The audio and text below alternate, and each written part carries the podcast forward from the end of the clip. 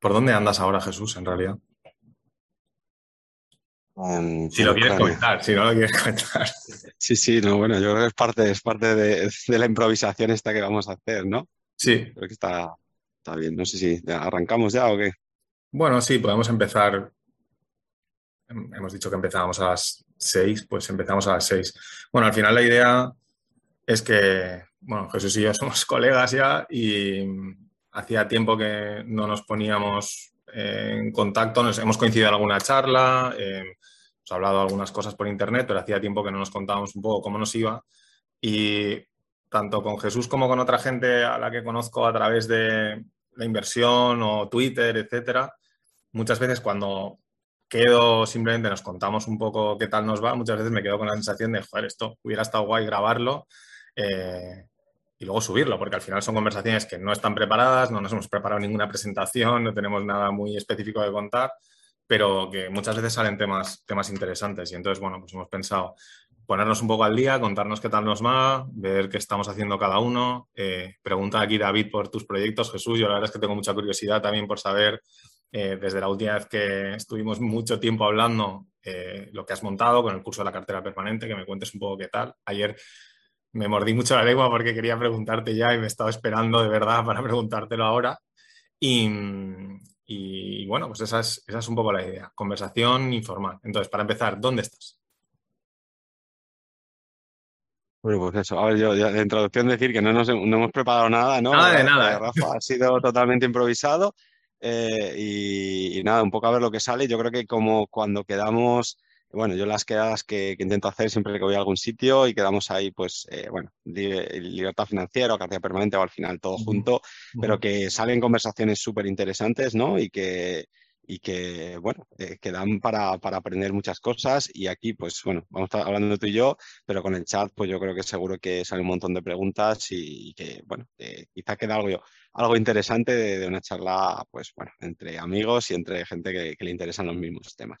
Sí, sí, sale. Y bueno, yo de estar, pues, pues estoy en, en Ucrania ahora, llevo ya tres semanas, de hecho ya casi me estoy, me estoy volviendo. He hecho ahí una, una, bueno, una pequeña ruta, no he estado en plan viaje como, como solía hacer yo, más en plan eh, aventura y moverme bastante, he estado más en plan digital nomad, un poco pues más lento, eh, tomándome mi tiempo y tal. Y nada, he visitado Kiev, he visitado una ciudad que se llama Chernivtsi, que, que, bueno, no tiene nada especial, aparte de que tiene un, un- un patrimonio de la humanidad, una universidad y estas cosas que hago yo, eso sí, eh, de salirme de la, de la ruta para visitar estos sitios y bueno, eh, y al final me quedé ahí también una, una semanita, una ciudad muy, muy tranquila, Ucrania profunda y, y nada, pues, pues más auténtico. Y ahora estoy en Lviv, que también es un poco más turística, también es patrimonio de la humanidad y mañana voy a un pueblito que se llama Zokba o algo así, que tiene una iglesia que es patrimonio de la humanidad y también voy a visitarlo, o sea que eh, por lo menos los patrimonios sí que, digo, no, no me voy sin, sin visitarlos, me los Pero eso llevo, sí que lo haces me los adrede. llevo todos. Sí, eso sí, eso sí, eso es ahí como una, una obligación autoimpuesta que hago. Y bueno, luego también, también estuve en, en Chernóbil, que también es un poco como obligatorio, tenía duda, pero, pero estuvo bien, lo recomiendo, la verdad. Si venís por Ucrania, el, el tour a Chernóbil, pues es además, bueno, el precio estándar son 100 euros y ya está.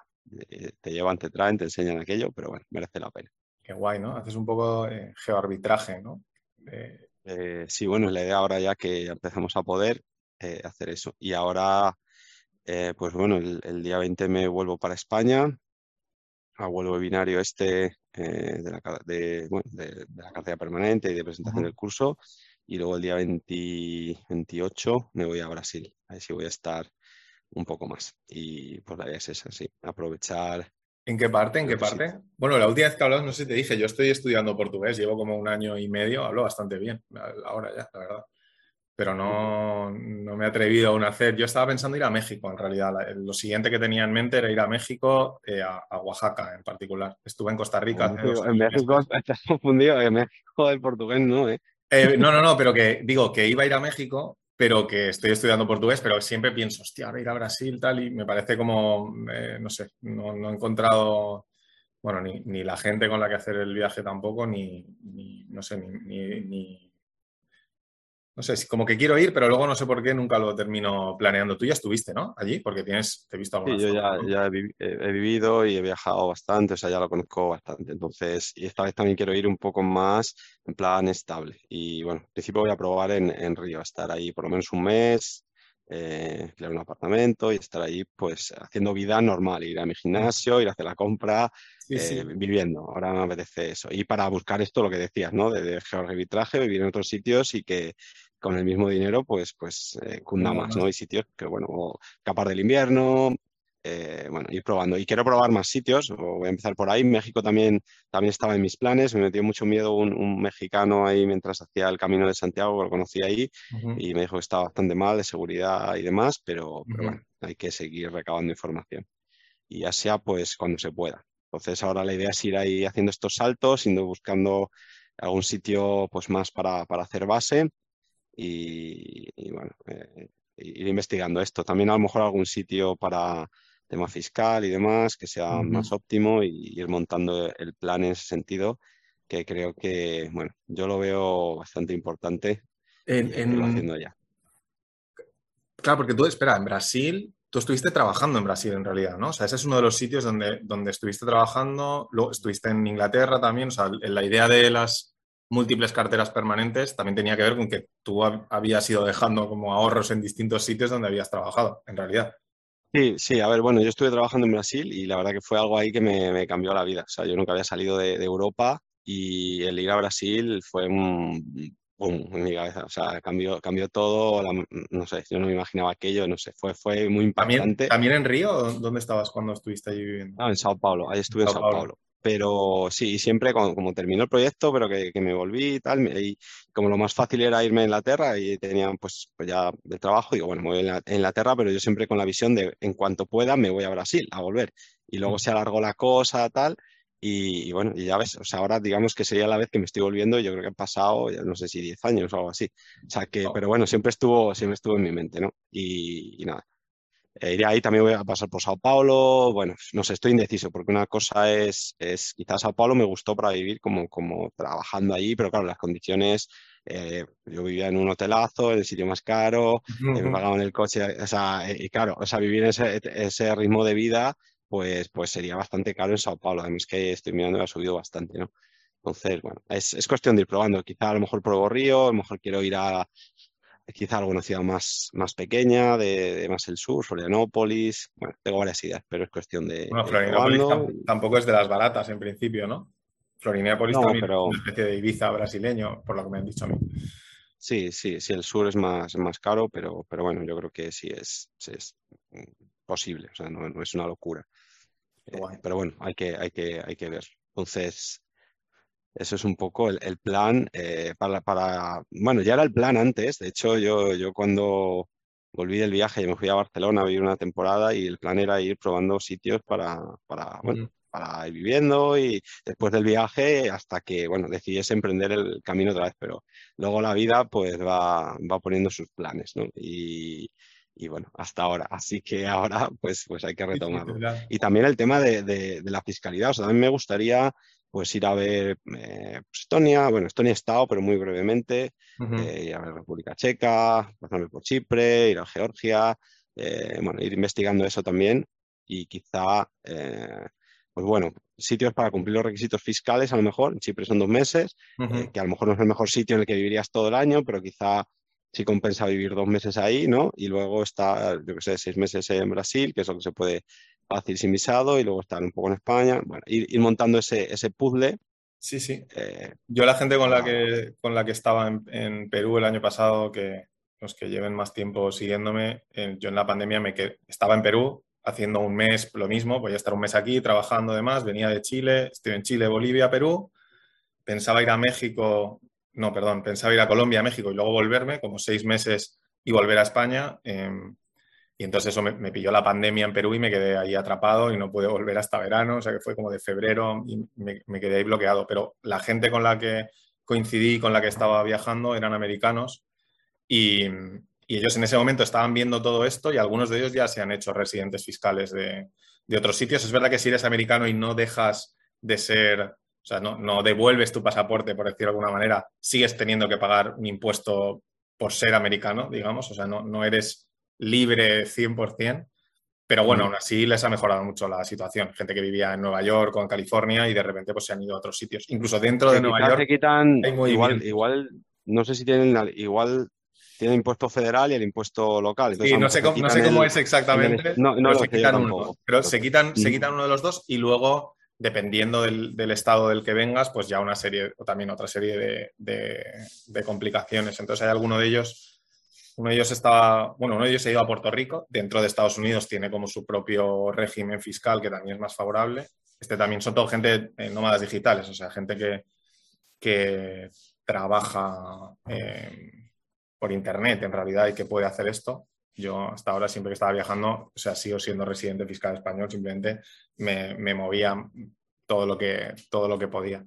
Nos pregunta por aquí cómo gestionamos la fiscalidad viviendo en otros sitios y si movemos el dinero de un país a otro o buscamos nuevos brokers. Bueno, yo acabo de contestar. Yo soy residente fiscal español y todo lo que estoy invirtiendo lo invierto a través de mis fondos. Entonces ahora mismo no hago nada muy complicado. Creo que Javi eh, em, eh, sabrá. Eh, Javi, perdón, Jesús tendrá una visión un poco más completa de todo esto. Debo tener cara de Javi, porque cuando alguien, cualquier persona en el mundo que se infunde mi nombre, siempre me llama, me llama Javi, no me llaman Pedro, me llaman Carlos, me llaman Javi. Muy parecido. Eh, bueno, pues eso, o sea, no, no, lo estamos haciendo ninguno. Yo mi intención, en principio, sí sería la de hacerlo. Eh, una de las cosas es esa. Hay brokers que, yo esto lo tengo en experiencia por Inglaterra, hay brokers que te permiten tener mantener eh, la cuenta mientras seas residente en otros lugares y hay brokers que no. Por ejemplo, yo cuando me volví de Inglaterra, pues hay brokers que tuve que cerrar las cuentas porque no permitían residentes que no fueran eh, ingleses y hay otros porque no tuve problema. Y lo mismo con algunos brokers que tiene España cuando los, me trasladé a, Inglaterra. Algunos hubo que hacer algún papeleo y ya está. Luego también hay que ver, pues quizá algunos son más permisivos o, o tienen dentro de sus reglas que si resides en la Unión Europea y, si estás fuera, pues ya no. Entonces, eso es otra variable que hay que tener en cuenta. Todo esto de, moverse a otro país y tal, eh, al final es blogs y demás, y parece todo muy fácil, porque sobre el papel eh, yo creo que no, haces esto tal, pero luego es como todo, o sea, llevarlo a la práctica, pues, pues luego empiezas a encontrarte un montón de, cosas que, bueno, que nadie te cuenta y que son pequeños problemas que igual son, son no son tan pequeños, ¿no? Entonces, eh, yo creo que, que implementarlo de verdad bueno, yo voy a ir investigando, pero, pero bueno, yo creo que tiene su, tecla, tiene su tecla. Y además no es tan fácil, bueno, me voy a vivir a Georgia y ya está. Bueno, igual llegas a Georgia eh, y te sientas ahí la persona más miserable del mundo. Te das cuenta de que, bueno, entiendes el idioma, que la gente allí eh, pues, pues que te costumbres, que, te cuesta hacer amigos, que yo qué sé, no lo sé, ¿eh? a lo mejor no, a lo mejor llegas estás genial, pero son muchas cosas. Entonces, quizá llegas ahí y dices, me estoy ahorrando X impuestos, depende de lo que te estés ahorrando, pero no te compense, ¿no? Entonces, eh, son varias cosas a tener en cuenta. Si bajo siempre solo, pues, pues mm, ya rompí ese, esa, esa, barrera, ¿no? Esas cadenas. El primer viaje que me hice yo solo, hasta ahí pues siempre necesitaba gente y a partir de ahí vi que, bueno, que podía viajar solo, no necesitaba eh, cuadrarlo con nadie. Entonces, eh, a partir de ahí, yo normalmente suelo iniciar los viajes solo, así que alguna vez me he hecho, me hago viajes con amigos cuando coincide y tenemos el mismo plan, pero, pero bueno, sí, normal solo. Pero coincide que aquí, por ejemplo, yo he venido solo y, estoy, estamos aquí eh, otros cuatro personas que son IF también, y estamos los, los, cinco ahora mismo aquí en esta, en esta ciudad. Ellos han estado en otros sitios, hemos coincidido aquí, y, o sea que bueno, ahora aquí cada uno estamos en, en nuestro, en nuestro sitio, pero, pero bueno, voy con ellos a comer, a visitar y tal, y hacemos cosas juntos. Así que un poco así. La, la, vez que grabamos el super vídeo de la cartera permanente, tres horas ahí hablando, por eso antes ponía en Twitter, la cartera permanente un año después, estaba pensando en un año después del vídeo de tres horas que, que grabamos. Yo ahí ya había empezado el fondo, pero acababa de empezar en realidad, eh, porque lo grabamos como en verano, ¿no? Me parece, creo que es como en agosto. Sí, era verano. O una cosa así. Em, y tú estabas pensando qué hacías, pero no tenías muy claro. Entonces, desde entonces ahora, que he dicho antes, eh, has sacado un curso que recientemente has terminado, ¿no? Has hecho como una primera edición y la has terminado y ahora estabas a punto de lanzar una segunda edición. El otro día vi en Twitter que ponías algo. Em, nos cuentas, yo tengo un montón de curiosidad, ya te lo puse por, por Telegram, que quería saber qué tal te había ido, cómo, no sé, la reacción de la gente, cómo lo habías montado, cuánto tiempo has estado pensándotelo, no sé, tengo mucha curiosidad, verdad. Vale, pues te cuento. Bueno, primero te respondo una pregunta que hiciste antes, que creo que es interesante, ¿no? Lo de las múltiples carteras permanentes, que yo Ah, tengo, vale. sí, un poco la razón, ¿no? Yo tengo, para quien no lo sepa, bueno, está en el blog, si lo quieren ver, pues son tres, una europea, lo, lo típico, ¿no? Una americana y una inglesa. Aquí, bueno, la, creo que la, la americana, bueno, pues se entiende por, por, por, por la base de cartera permanente americana, porque es el- el- la mayor divisa y demás, ¿no? Y la inglesa, el motivo, pues que pues eso, mis ahorros estaban principalmente en libras, aunque he ido, he ido cambiando, pero entonces para mí tenía sentido pues también meter esa, esa tercera cartera, ¿no? Por cuestiones de bagaje histórico mío. Seguramente que, bueno, poco a poco esa debería irse drenando, ¿sabes? Yo creo que Porque iré realmente drenando. donde, o sea, cuando vas utilizando, eh, vas, o sea, Ahora indistintamente mismo o todavía estás... sigo, sigo utilizando porque no, no invertí todo de golpe. Digamos que como tenía la cartera de dividendos, la deshice de golpe y me quedé con, con mucha liquidez. Tampoco mm, hice la inversión toda de golpe y fue progresiva y todavía ya me queda poco. Yo creo que este, es ya este año termino de completarlo todo, pero me queda parte que está, yo llamo sin asignar y parte que está en las carteras permanentes, renta- cartera variable, etcétera. Entonces todo esto es, es liquidez. Entonces de momento voy tirando de ahí. Luego tendré pues, que, que tirar del, del efectivo de alguna de las carteras y, y seguramente que, bueno, lo que más sentido tiene en principio creo que es tirar de la, del efectivo de la, de la cartera inglesa, ¿no? Para, eh, creo que es la que me va a sentir más cómodo que pese, que pese menos, ¿no? No, no Pero, te pero bueno, no sé, no sé. no, La verdad que no lo he pensado todavía muy a fondo. No te ves yendo a, a Londres, ¿no? A vivir. Para el arbitraje no, No, no, no ahí te yo creo que cuadra, no. ¿no? La verdad es que, la verdad es que no, no. Lo echo de menos a los compañeros de trabajo y eso, pero, pero vivir allí no. Y, y bueno, luego lo que contabas, pues sí, después de aquello, pues nada, ya sabéis, lo, bueno, estábamos en, en, en el COVID, ¿no? Pero ahí teníamos un poquito de libertad, Mm. así que nada, y aproveché para, para seguir, ahí sí que me hice algunos viajes más y Portugal me hice en otoño y luego ya llegó el invierno y ya nos encerraron otra vez, ¿no? Así que ahí dije, mira, eh, ¿qué hago con mi vida? ¿Sabes? Puedo estar aquí. Bueno, me compré, me compré el, el juego de Cyberpunk este para ¿Sí? jugar por, por Google Stadia, así después de también, yo que sé, 15 años sin haber jugado nada. Y, y nada, pero no era suficiente entre- entretenimiento, así que y además el juego me, me defrauda un poco, no sé si es que ya, ya esa fase yo creo que ya, ya ha pasado, ya lo de jugar igual, ¿no? Y, y nada, digo, mira, eh, eh, también eh, me había hecho, bueno, mm, pues preguntado, ¿no? Por un curso tal, y digo, mira, creo que, que puede ser una buena idea. Empecé a como, como a, A darle forma. a madurarlo en mi cabeza, decir, mira, yo creo que esto puede estar bien, el, el plasmar un poco, pues toda, creo que ya le he dado forma, o sea, que he completado para mí, por lo menos para mí, he completado mi puzzle inversor, ya después Ujú. de, de 10 años ahí, desde que empecé que no tenía ni idea, y empezar a podar las cosas buenas, las cosas malas, y lo que vas, eh, y yo creo que ya con la cartera permanente para mí, pues ya he alcanzado el- lo que es la, la inversión que yo quiero, y, y- y bueno, digo, creo que todo esto puedo plasmarlo en, en- en un curso para que, que venga detrás, pues bueno, lo tenga más fácil, y además para mí para, para reafirmar eh, todo esto, ¿no? De- el, el- ponerlo en escrito y, y terminar de, de limar todas estas eh, dudas que yo pudiera tener incluso o, de, o de ver si es realmente robusto, ¿no? Y nada, pues me puse y durante ese confinamiento, ese invierno, que la verdad es que no se puede hacer otra cosa, y poquito a poco, poquito a poco, y, nada, me- al final me tiré, pues eso, como cuatro o cinco meses, la verdad que fue bastante, bastante tarea, pues desde, es que empezar desde cero, ¿no? Eh, es el ámbito que cuentas, cómo lo cuentas, cómo lo ordenas, eh, en qué formato y, y cuando nunca has hecho nada del estilo, ¿no? De, ni eres docente, ni has grabado vídeos, ni, ni tienes idea técnica de, de, de cómo, de cómo hacerlo, ¿no? Entonces, A mí una- te lo pregunto también porque yo en, en ese mismo momento dije, bueno, o sea, tuve una idea parecida de, vale, voy a intentar poner, o sea, al final, bueno, de escribir en el blog, tal, vas desarrollando algunas ideas. Lo más interesante de eso es justo lo que tú dices, que te pones a escribirlo y te hace pensar más sobre ello. Hay algunas ideas que las tienes en la cabeza, pero escribir sobre ellas te hace asentar muy bien lo que estás intentando eh,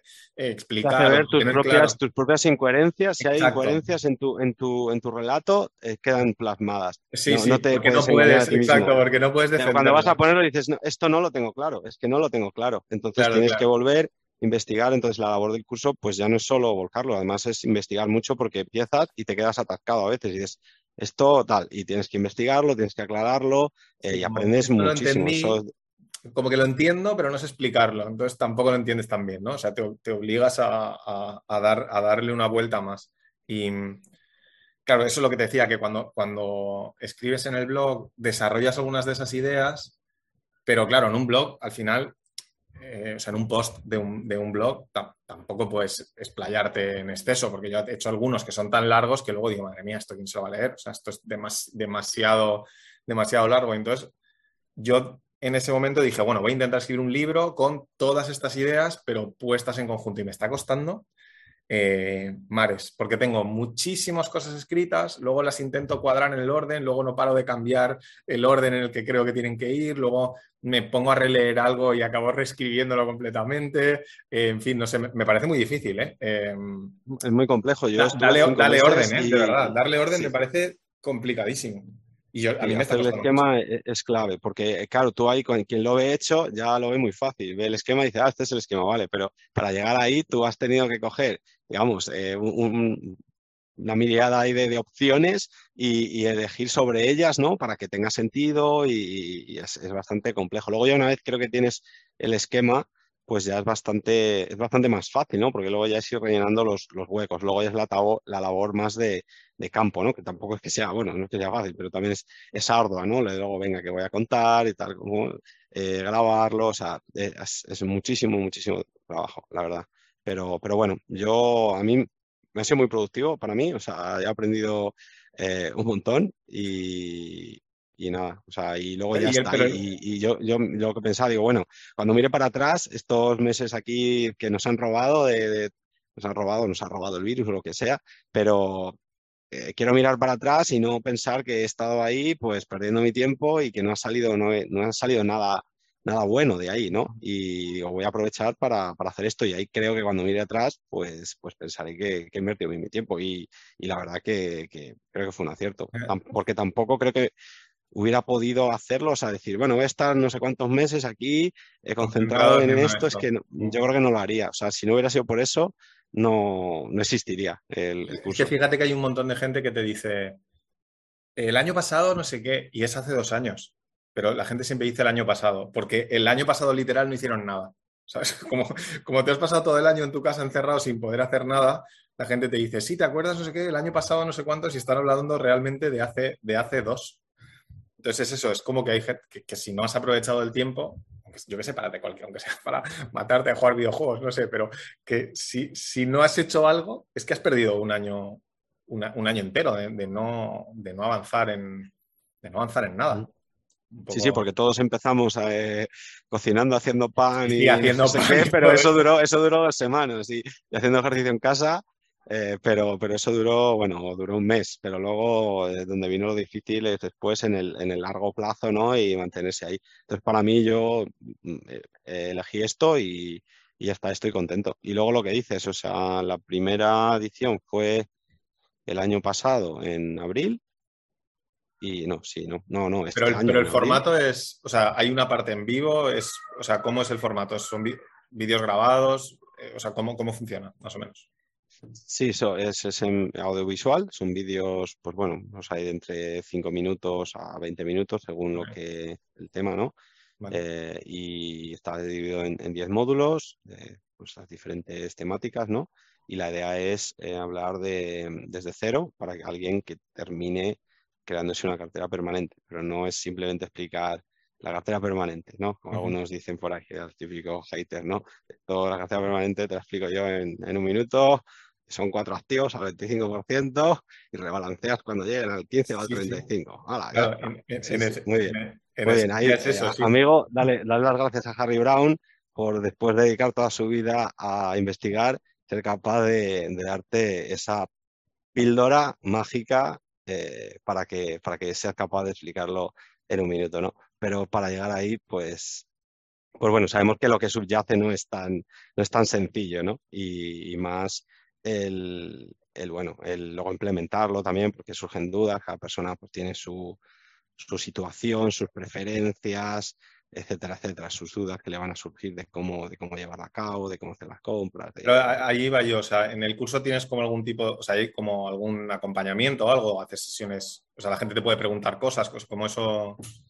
Sí, el curso pueden preguntar eh, en los, en los vídeos, pueden, pueden lanzar preguntas en cada vídeo y luego tengo dos sesiones de, en vivo. De... Ah, vale, eso, quería decir, o sea que tú puedes verte los vídeos, estudiártelo tal y luego de repente pues hay un día en el que te pueden atizar ahí con todo lo que se les ocurra, ¿no? Sí, sí, tal como ahora, lo que pasa es que ahora no están preguntando, pero, pero, pero sí, claro, pueden, preguntar, tienen, tienen soporte para, resolver las dudas. Pero bueno, la idea, si el curso estuviera, si está bien hecho, pues, pues cuanto mejor hecho esté el curso, menos dudas se supone que, va a haber, ¿no? Sí, fíjate que yo me he dado cuenta con, con, eso que dices de que es verdad, la cartera permanente es oro, bonos, renta variable, efectivo y rebalancearlo que no se te vaya muy, muy allá, ¿no? Vale, ya está, cinco segundos. Es verdad, o sea, esa, es la gracia de la, estrategia, que es increíblemente elegante. Pero luego la realidad es que yo viendo un poco el perfil, que esto es otra cosa que te quería preguntar, el perfil de gente que, que se te acerca al curso, porque yo veo que mucha gente que acaba invirtiendo en el fondo eh, es gente que entiende la estrategia, ve que tiene sentido para ellos, pero tampoco se van a poner a hacer, a leerse todos los libros de Harry Brown y hacerse un estudio muy profundo de esto. Entonces, cuando no haces eso, lo que pasa es que luego no implementas bien la estrategia, aunque sea tan fácil.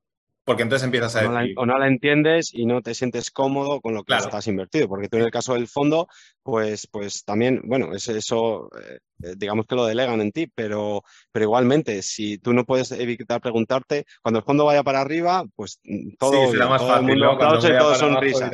Pero cuando vaya para abajo, ahí van a empezar los palos. Y van a empezar, es que claro, es que esto no funciona porque es que tiene el activo que haya bajado en la cartera, entonces eh, es que esto es, es, muy malo, ¿no? Muy malo, no funciona porque eh, yo creo que va a ser mejor, voy a sacarlo y entonces voy a hacerlo yo, pero quito ese activo porque es que se vea claro que no funciona. Entonces, eso viene del desconocimiento de cómo funciona el mecanismo que, tiene. Y, es importante que, es que da igual, que se lo hagan por sí mismos, que tengan el dinero invertido en el fondo, es importante que la gente, el partícipe o el inversor entienda el por qué, el por qué tiene eso y por qué lo tiene en esas proporciones y qué esperar en cada momento. Entonces, el que sea sencillo de implementar, bien sea por uno mismo, bien sea eh, a través del fondo, yo creo que no exime de, esa responsabilidad de entenderlo.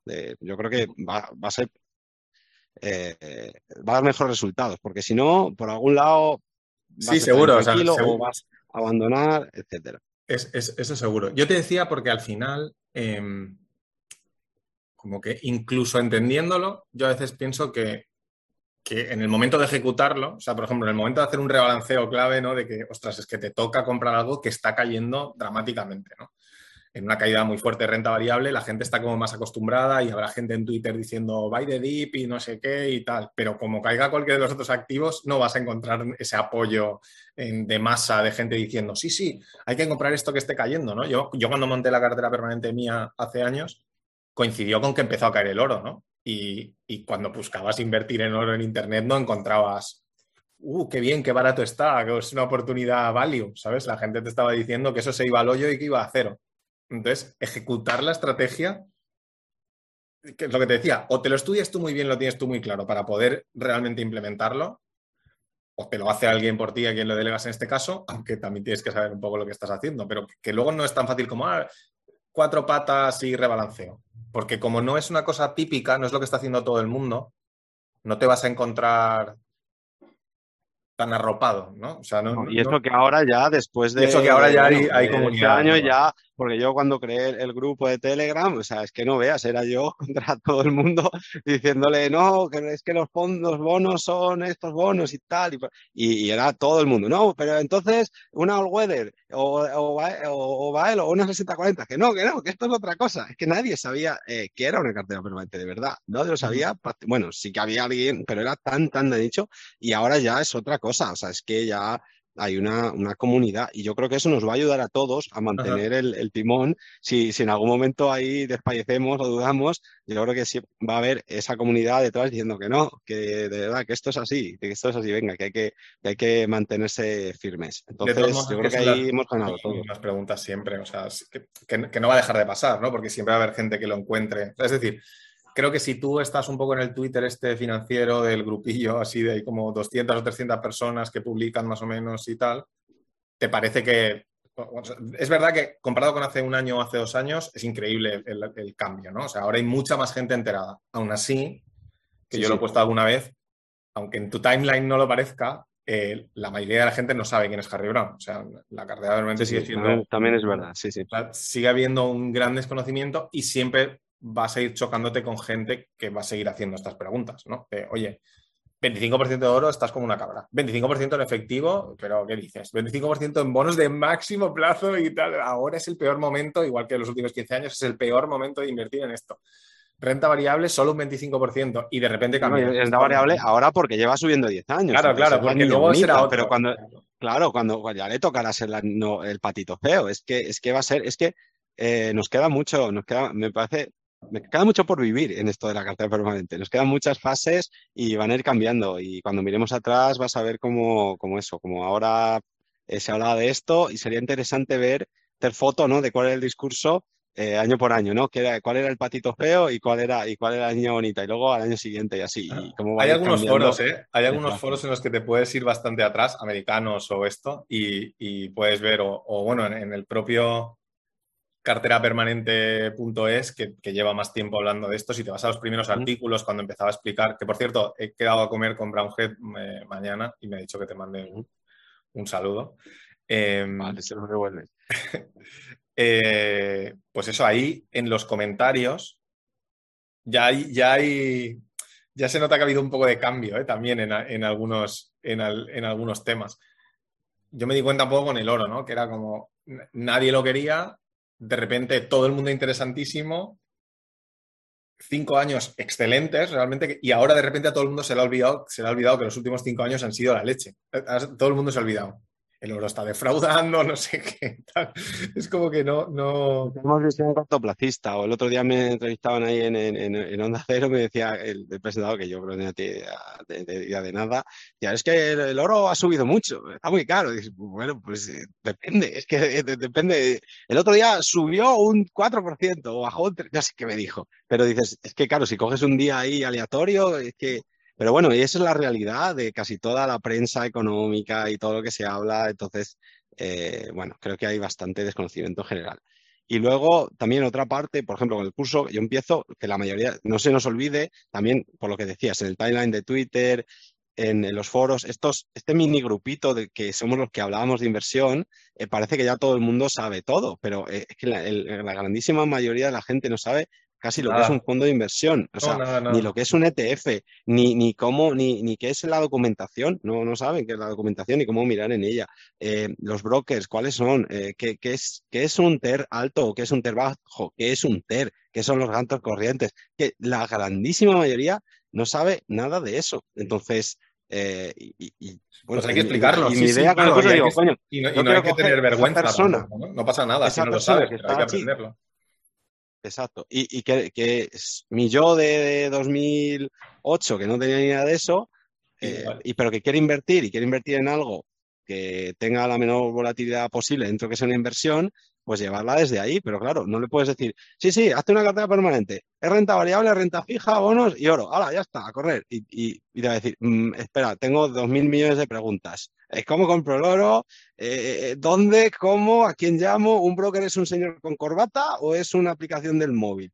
Eh, y, por eso hay que explicarlo, porque la gente no, no, nace enseñada y no, y no han pasado mil horas en el FinTweet o en los grupos de Telegram. Y eso es lo que la gente, yo creo que mucha gente que lleva más tiempo se le olvida. Les parece que todo el mundo está a ese nivel y que lleva cinco años leyendo libros de inversión y demás. Sí, sí, totalmente. Bueno, y cuéntanos, bueno, ahora, ahora tú nos tienes que contar de tu libro. Eh, o lo que bueno, puedas contar, por lo menos. Bueno, a ver, em, o sea, la idea era, a ver, todo esto que tengo en la cabeza, em, empecé una serie de artículos sobre diversificación estructural, explicando un poco más en detalle qué es esto de los escenarios económicos y, y por qué hay distintos tipos de activo que funcionan mejor en cada uno de los escenarios económicos y y cómo la cartera permanente en realidad se basa en eso y como luego otras carteras que no son tan conservadoras como la cartera permanente y que también han tenido resultados muy buenos, como una cartera eh, tipo el Weather o Golden Butterfly o otros nombres que van sonando por ahí en Internet de carteras con asignaciones de activos fijas, pues me, puse a analizarlas todas y dije, claro, es que lo que tienen en común las carteras que te dan resultados más robustos, las carteras que funcionan bien, razonablemente bien, pase lo que pase, es que tienen diversificación estructural. No, tienen solo los activos que funcionan en un escenario económico. Y entonces me puse a darle vueltas a eso y, al final, por ejemplo, en River Patrimonio es una implementación de esto, ¿no? Es un poco con la misma idea, pues yo ya me voy a otro sitio y construyo otra cosa que ya no es una cartera permanente pero tampoco quería decir, bueno, voy a hacer una explicación de por qué la estrategia de River Patrimonio es la estrategia definitiva, ¿no? Que me parece que como que todos los manuales de inversión son como esto es lo que hay, así funciona no sé qué, tal, tal, tal, y al final esta es la cartera perfecta, ¿no? Eso no es lo que, no es lo que quería hacer. Y entonces empecé a escribir, bueno, pues vamos a ver, el marco conceptual, pues el mundo es incierto, por qué esto es incierto, qué significa que el mundo es incierto, qué significa que esto no es predecible, por qué no es predecible, o sea, desarrollar todo eso. Luego, explicar qué es la convexidad, por qué los índices te permiten inversión, eh, o sea, te permiten invertir con convexidad, explicar la diversificación estructural, explicar los tipos de activo, entrar un poco más en detalle de en por qué cada activo se ve favorecido, no solo, pues bueno, cuando hay crecimiento económico las acciones van, ¿no? Pues sí, pero se puede explicar un poquito más, explicar el ciclo económico, explicar todo esto, mm, poner, em, empezar a, empezar a ponerlo, ¿no? y luego ya empezar a analizar carteras. Pues bueno, ¿por qué la cartera permanente es la leche? ¿Por qué es una implementación tan elegante? Y entonces explicar la cartera permanente. ¿Por qué estas otras carteras también se ven favorecidas o, también se basan en esta idea? O, qué tienen en común todas estas carteras? ¿no? La Golden Butterfly, una cartera, eh, te decía, una cartera al Weather y otras, y otras opciones qué ventajas tienen, qué inconvenientes tienen. Luego compararlas en distintos momentos. Y entonces empecé ahí a hacer un análisis un poco ya de, poner unas contra otras y ver los resultados y compararlo con cosas más tradicionales. Y entonces ahí empecé a escarbar, empecé a escarbar y claro, empecé a escribir, empecé a escribir. Descubrí alguna cosa interesante que, incluso luego al final igual acabo implementando en los fondos y, demás. Y, y entonces, claro, es como que hay tanto por que ver y tanto que, o sea, todo es tan interesante y hay tanto que ver y tanto que explicar que llegó un momento en el que dije, vale, o sea, esto ya, no sé, esto ya no es un libro, aquí estoy escribiendo ya, se me ha ido totalmente de las, de las manos, ¿no? Y entonces tengo como un esquema de más o menos por dónde tengo que ir, pero no sé cómo cerrarlo, ¿sabes? Entonces estoy ahí dándole la vuelta a, a cómo, a cómo, meterlo todo eso en un paquete que, tenga sentido para alguien que lo lee. Eh, y también empecé muy de, muy de, muy de inicio, ¿eh? de, porque hay que invertir para empezar. O sea, ¿por, qué te tienes que leer este libro? Pues porque hay que invertir. ¿Por qué hay que invertir? Porque tienes que entender qué es la inflación. Porque, o sea, empecé muy así, de qué es la inflación, qué es el interés compuesto, por qué tienes que invertir. Vale, esto ya lo tenemos claro. Segundo, eh, cómo creo yo que funcionan los mercados financieros, porque son impredecibles, tal, tal, tal. Tercero, diversificación estructural. Cuarto, cómo se implementa esto. Y empezar por cartera permanente, luego otros estilos, tal. Entonces ahí es donde luego ya me pierdo. Porque empiezo a abrir ahí un melón que es tan grande que no sé por dónde, no sé por dónde, por dónde cerrarlo. Entonces creo que para mí es más un tema de, condensar. Creo que estoy en una fase que tengo más que, reducir que, de Lo difícil es simplificar. Es que simplificar es muy difícil. Es lo más, es lo más, es donde realmente está la, la enjundia en, simplificar, porque soltar ahí pues muchas cosas que al final no es, son datos, ¿no? no como, era lo de información, ¿no? Datos, información, información o, sabiduría, no sé, no sé, pero, pero simplificar y que, digas, alcances ese objetivo con la menor cantidad de, palabras posibles, pues es lo, complicado, ¿no? Pero bueno, por eso cuesta tanto escribir un libro y por eso un libro, la verdad, que te, suele dar, tanto porque no se ha escrito, lleva mucho trabajo, ¿no? Al final suele ser el compendio de, la persona que escribe, de, todo lo que ha aprendido normalmente casi en toda su vida o hasta ese momento, darle forma y madurarlo mucho y está todo ahí en una píldora, ¿no? Condensado. Sí, porque, además, claro, o sea, es decir, la, idea no es... O sea, yo, yo creo que, por ejemplo, una cosa muy fácil que podría hacer es hablar de los cuatro escenarios económicos y los activos y escribir un libro con un montón de paja que al final te está explicando esa idea solo. Pero eso no es lo que, no es lo que quiero hacer, ¿sabes? Quiero hacer el desarrollo completo de, cómo lo entiendo yo todo esto. Entonces, claro, tengo que meterlo todo cuando lo metes todo, luego saber cómo lo simplifico para que luego alguien lo pueda leer de verdad y no se muera ahí del, asco, ¿no? De, joder, este tío Y, bueno, me parece, bueno, yo, ya tengo ganas de leerlo, Rafa, así que a ver si acelera, porque, no, bueno, una de las cosas, yo cuando pasé eso de los dividendos, a, bueno, lo, que en aquel momento se llevaba, digamos, era la, cartera Vogel, ¿no? Los, los advisors, pero al final una cartera Vogel. Y yo viendo la cartera permanente decía, a ver, la cartera Vogel me parece que está bien, pero me parece que le falta, eh, bueno, y aquí que no se escuche ningún Vogel, que igual, pero, pero digo, creo que, hay más piezas, hay, hay más piezas con las que jugar, hay más activos y hay más eh, diversificación, ¿no? Entonces, para mí ahí se quedaba un poco, pues, pues coja, ¿no? No estaba usando todas las, las armas y... Yo siempre digo que es que el meta de inversión actual está totalmente sesgado por la experiencia reciente, que son cuatro décadas de crecimiento con deflación, o sea, con inflación controlada y alguna crisis que históricamente corta, o sea, porque la crisis del 2008 es históricamente corta comparado con otros periodos. Entonces, claro, el ejemplo que siempre pongo es que si tú te coges todos los libros de inversión de los años 80, o, o si te pones a leer cosas incluso un poco antes de los años 70, son todos de trading.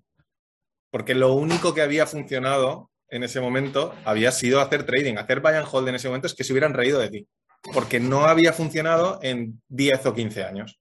Entonces, nadie, a nadie le interesaba eso, ¿no? Entonces, cuando tienes un periodo tan largo en el que funciona una cosa muy concreta y funciona fenomenal, pues es que es normal. Todo, el mundo está, todo el mundo está haciendo eso. Pero es una visión un poco miope de lo, que es la historia realmente de los mercados financieros. Y luego lo, otro, em, yo, cuando la gente me dice, bueno, pero yo quiero igual un poco más de, o sea, es decir, eh, invertir con esta idea de diversificación estructural o tener todas las piezas, ¿implica que seas conservador? Bueno, no, o sea, tú puedes tenerlo en cuenta y decidir conscientemente que quieres sesgarte más a crecimiento. Una cosa tan fácil como tener un 50% de cartera permanente y un 50% de renta variable, que lo he dicho algunas veces, la cartera Vogel Brown, ¿no? Si te gustan los dos y no sabes con cuál quedarte, eh, haces las dos cosas, pues históricamente eso es mucho mejor que solo renta variable y renta fija. Y, no, es de extrañar porque tienes más diversificadores, tienes mejor diversificación y cuando llegan escenarios que no son el de acciones y bonos, pues tú tienes otras piezas que te permiten verte favorecido. Es que está, tal cual, no, tiene, no tiene más. Yo siempre he pensado que, que, aunque Brown es, bueno, no, sé quién empieza a escribir antes sobre esto, ¿no? pero me parece que la cartera permanente es como un añadido a, Tú te lees la guía Boglehead, o sea, me parece muy bien empezar por la guía Boglehead, ¿no? O sea, por, empezar a leer a Bogle, pero léete también a Brown, porque entonces juntas, juntas las dos ideas. Igual al final te quedas solo con Brown también, porque piensas que eso tiene más sentido para ti, pero, pero me parece que, que, a, sí, todos estos inversores de los últimos 30, 40 años les, falta, les falta ver el mundo con otro escenario que no se plantea. Una vista de, helicóptero. A mí me parecía eso, que, si quieres ver un poco la vista de helicóptero de, la economía, ¿no? De, qué va a hacer la economía eh, mundial en todo, todo el conjunto y pase lo que pase, ahí a mí el, que me lo dio fue esta vista de, Brown ¿no? y lo de los tragabolas.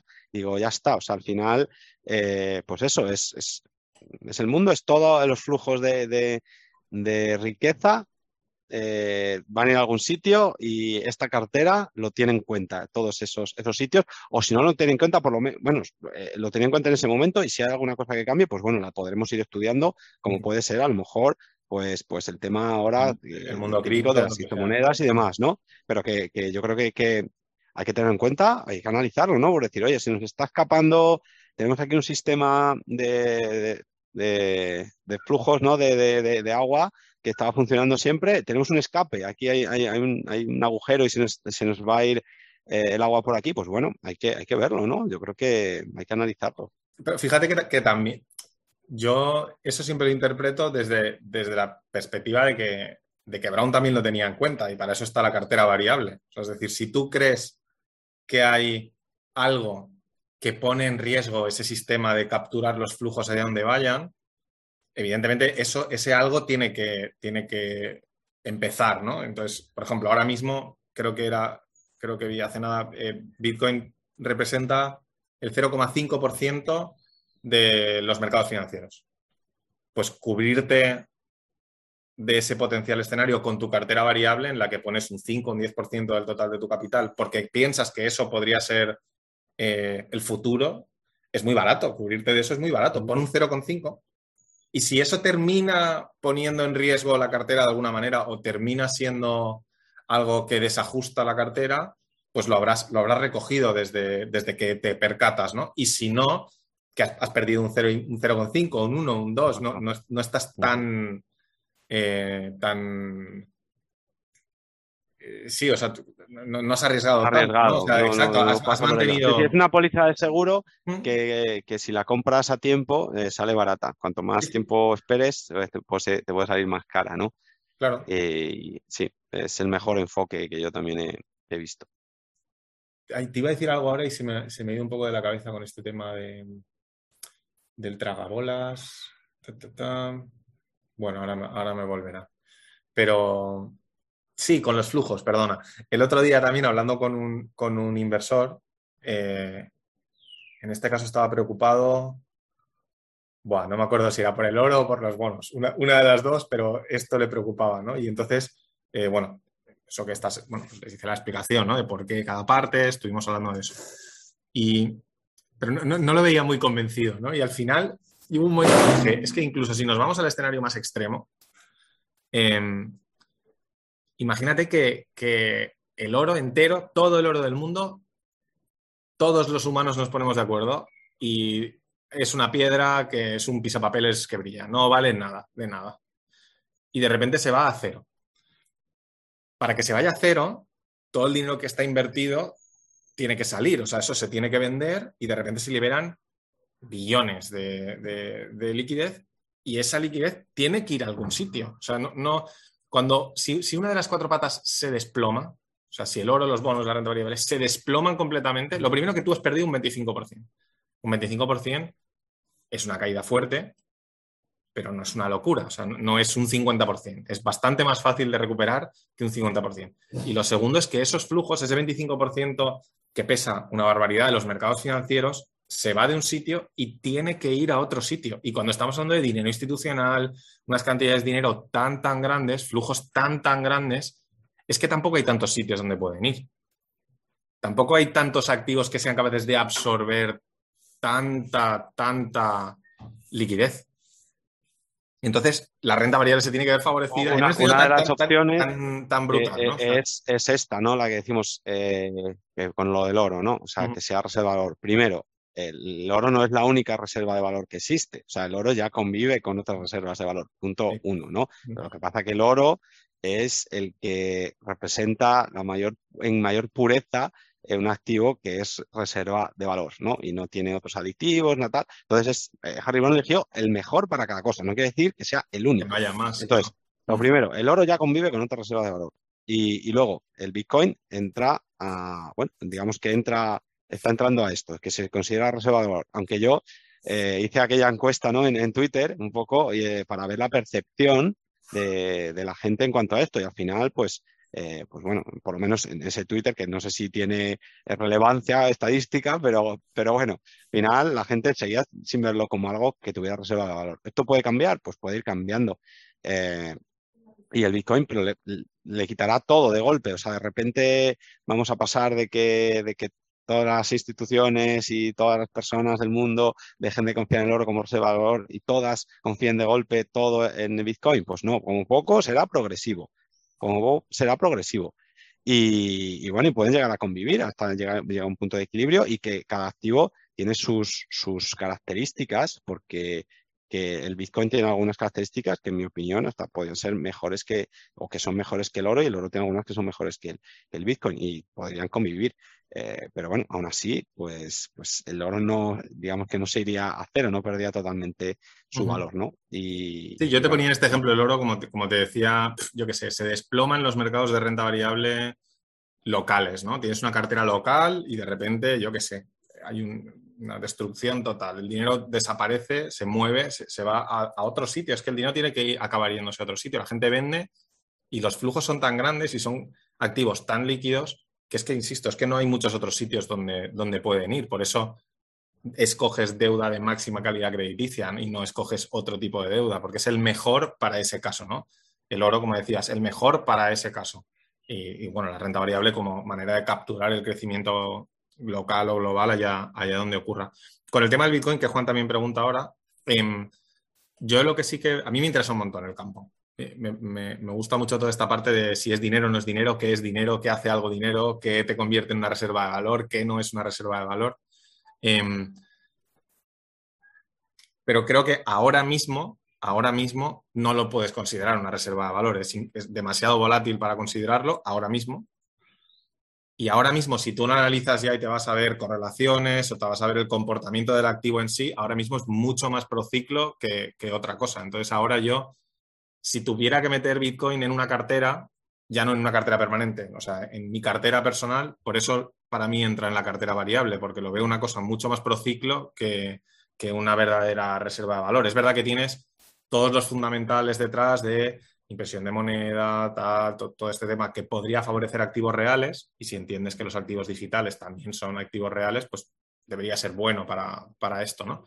Pero si miras cómo se comporta, pues está mucho más relacionado con, cómo se comportan activos de riesgo, como las empresas tecnológicas, que, con un activo defensivo como, es el oro, ¿no? O el efectivo. O sea que creo que ahora mismo no está. Lo que sí que creo es que si potencialmente se convierte en una reserva de valor comúnmente aplicada, o sea, aceptada, y acabe siendo una cosa menos volátil y su comportamiento cambia, em, pues entonces ahí ya, ahí ya tendríamos que ver que, qué pasa, pero eso aún no ha pasado. Y si eso pasa, es verdad que, o sea, si, si, tú supieras que eso va a pasar, que no está claro, ¿no?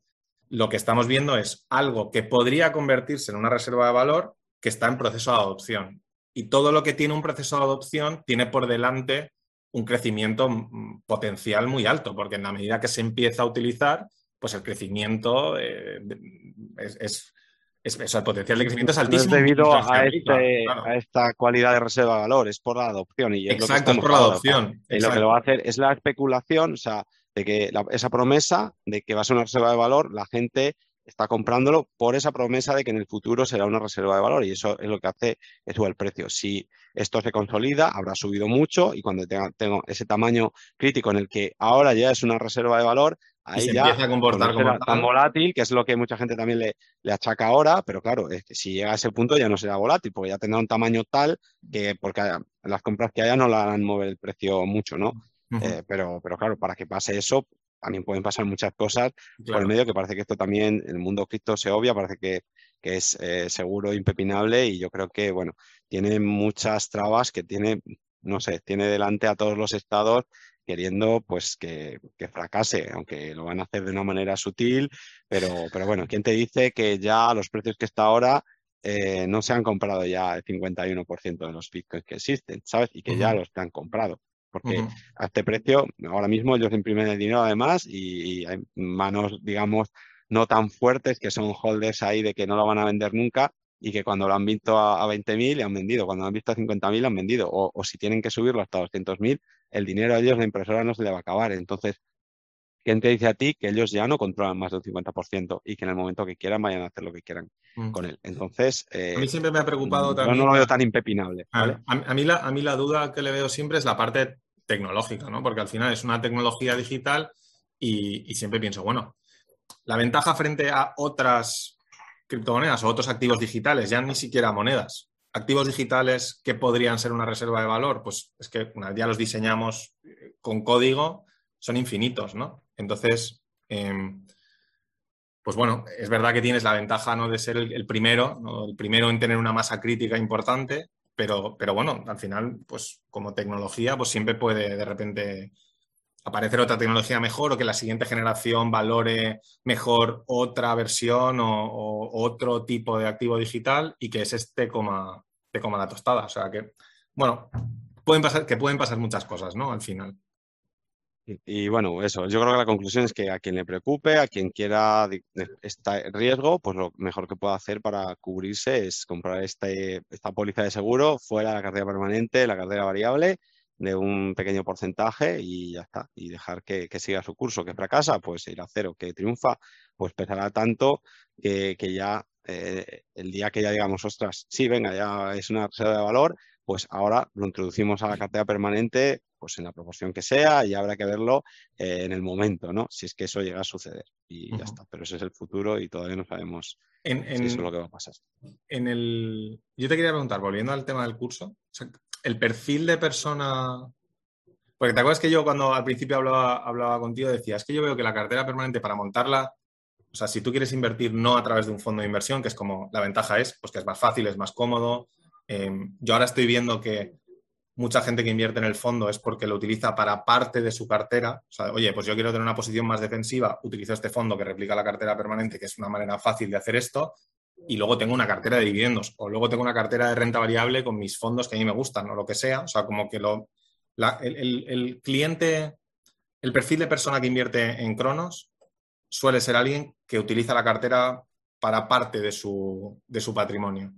Y yo me imaginaba que el que intenta replicar la cartera permanente a mano, em, eliminando todos los intermediarios posibles, comprando el oro físico, saliéndote un poco al, al, nivel más, más puro de cartera permanente, es alguien que te compra eh, la filosofía de, cartera permanente como gestión patrimonial, no solo como una estrategia o una asignación de activos. ¿no?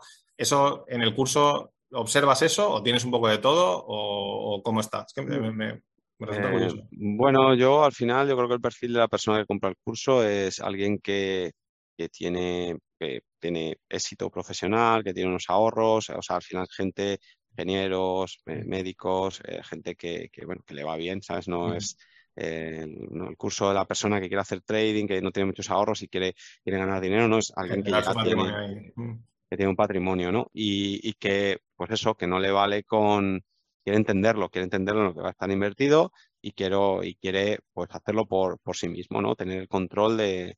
Y ser su propio gestor. Y, claro, y ser su propio gestor. Luego también, pues sí, muchas veces son pues, pues patrimonios. A ver, no me llega, no sé la historia de todo el mundo. Obviamente todos los alumnos pues no, no, ah, pero algunos que, conozco más, pues sí, que tienen pues un, patrimonio que tienen que gestionar, que les ha venido a lo mejor también, pues a veces por, por, otras vías, por una herencia, una familia, eh, por, por lo que sea, X éxito que han tenido y, quieren pues, pues poner en orden eso y, ser dueños de, de, la gestión de su patrimonio, entendiendo lo que, lo que hacen y, y eso, y dar respuesta a todas esas preguntas que, tenían de, bueno, pues eso, que normalmente la gente nadie no sabe ni qué es un broker ni, ni qué es nada, ¿no? Y, bueno, vienen ahí pues, de cero, esto. Y, y, luego, pues también que quieren una estrategia de inversión porque pues, sea conservadora, que no quieren, porque ya quizá cuando es un tamaño más grande de patrimonio ya no quieres tanta fiesta lo que quieres es, o por lo menos para una, para una parte, como dice Harry Brown, para el, dinero que es precioso para ti, que no puedes perder. Y esto yo creo que lo sientes más cuando ya eh, empiezas a tener que manejar cifras que, ya te dan un poquito de vértigo, ¿no? Entonces, mm, yo creo que es, lo que veo un poco, ¿sabes? Eh, y bueno, yo estoy, de decir que, que yo estoy súper contento con los alumnos o sea que eh, nadie me ha dado, digamos, eh, guerra, preguntas siempre súper eh, súper buenas, ¿sabes? con sentido, que, no hay ningún, pues, pues, preguntas absurdas o gente que, esté ahí pasando pues, las narices, digamos, ¿no? La gente se lo toma en serio, hacen, se informan, se, se, lo estudian y bueno, y eso hace para mí personalmente que sea súper entretenido, porque porque, bueno, son cosas interesantes, ¿no? Entonces, para mí, por mi parte, también. ¿Cuántas personas tienes? Porque no eran muchas plazas. ¿no? Lo hiciste como un grupo. Bueno, de momento no, estoy, no lo estoy diciendo. ah, vale, vale, ok. No, no, sé si es bueno o malo, pero bueno, yo qué sé, no, no, no sé, no, lo estoy. Pero bueno, sí, más de las que yo me esperaba, bastante más de las que yo me esperaba. Sí, enhorabuena. Superando expectativas, ¿no? Yo el otro día, el, el, hace nada, superábamos Ah, bueno, en realidad el patrimonio, pero bueno, más o menos igual. O sea, es que cuando, cuando empezamos el fondo ya hay como casi, creo, no tengo por aquí, pero creo que son, me lo voy a abrir un segundo. Acabo de compartir aquí hace un momento. 670 partícipes. Eh, Pocos me parecen. O sea, es que, a ver, bueno, que, está muy bien. No, no, pero que, pero que, que de verdad, o sea, que, que debería invertir todo el mundo. O sea, que en España creo que manejamos unas cifras de, inversión. Lo mismo con, yo qué sé, la gente que sigue Twitter y demás, que, al final somos un micromundo muy pequeño que debería ser muchísimo más grande. O sea, que es que hay 49 millones de españoles. Bueno, yo he, tenido, yo he tenido el problema que siempre lo digo, que cuando empezamos tuve que explicar eso de que empezamos con un fondo, que no sé qué, que el folleto tal y entre que desapareció Esfera, lo absorbió Bank, eh, cambiaron, eh, o sea, la, CNMV tuvo que cambiar todos los folletos de todos los fondos para incluir el tema ese de ESG y no sé qué historias, el folleto siguen sin, sin, actualizarlo. Entonces, durante un periodo muy largo de tiempo la gente se metía o yo daba una charla, buscaban, entraban en cronos, veían una cosa ahí que no era lo que yo estaba diciendo y ha generado muchísimo rechazo. Y aún así, 600 eh, personas, 8 millones y medio de euros que, no, no, que, es un éxito. No, digo que, decir, que, yo lo, que yo lo veo como un éxito, pero sí, pero sí que es verdad que, volviendo a lo que tú dices, una, una, gota, una gota de agua. Una gota, una gota de agua y con una estrategia que yo creo que es que tiene mucho público en España, porque en España hay mucha gente muy conservadora. No voy a eso, yo veo que, que, eso, que tenemos mucha gente a la que llegar, mucha gente a la que llegar y que creo que sinceramente pienso que eh, les va a hacer un bien, o sea, que inviertan la cartera permanente, que inviertan como les dé la gana, o sea, que, inviertan ellos, que, que, compren el curso, o sea, que compren el, el, fondo, lo que sea, pero de verdad, es que yo creo que eh, pues se van a salvar muchos ahorros, de verdad, que están ahí eh, pudriéndose y, yéndose por el retrete en, depósitos o bueno ya o fondos malos de bancos que están empujando a la gente a que, a que invierta ahí, que tienen unas comisiones altísimas que ni saben, o sea, un montón de dinero ahí, ahorros de, toda la vida, de que la gente encima en España no se ahorra fácil y, que se están escapando entre los dedos. Es mm. una pena. Yo he visto recientemente algunos casos de gente que pasa de no invertir nada a invertir en carteras que son realmente muy arriesgadas, porque están súper sesgadas a crecimiento, de nuevo porque te enseñan los últimos 10 años, ¿no? Los últimos 20 años. Y entonces, fíjate, incluso con la crisis se recupera enseguida, tal. O sea, como que estos argumentos, fíjate, eh, este rebote ha sido súper rápido. Entonces, no, me, parece. O sea, es decir, que empezar a invertir es, es lo que hay que hacer, pero también estoy viendo algunas personas que están pasando de, de, 0 a 100 porque se les invita a, que, no, el largo plazo, sí, bueno, el largo plazo y el plazo Siempre en el largo plazo tal, pero, pero es que, eh, amigos, es que a mí me gusta poner, comparar las gráficas de drawdown y de volatilidad de la cartera permanente con otras carteras. Que largo plazo de la renta variable pueden ser 15, 20 años, 20 años de tu vida. Si es que miras atrás, miras atrás 5 años y eras otra persona. 5 años simplemente, ¿eh? Entonces, y si miras 15 años, es que es imposible, es impensable. Yo creo que no hay nadie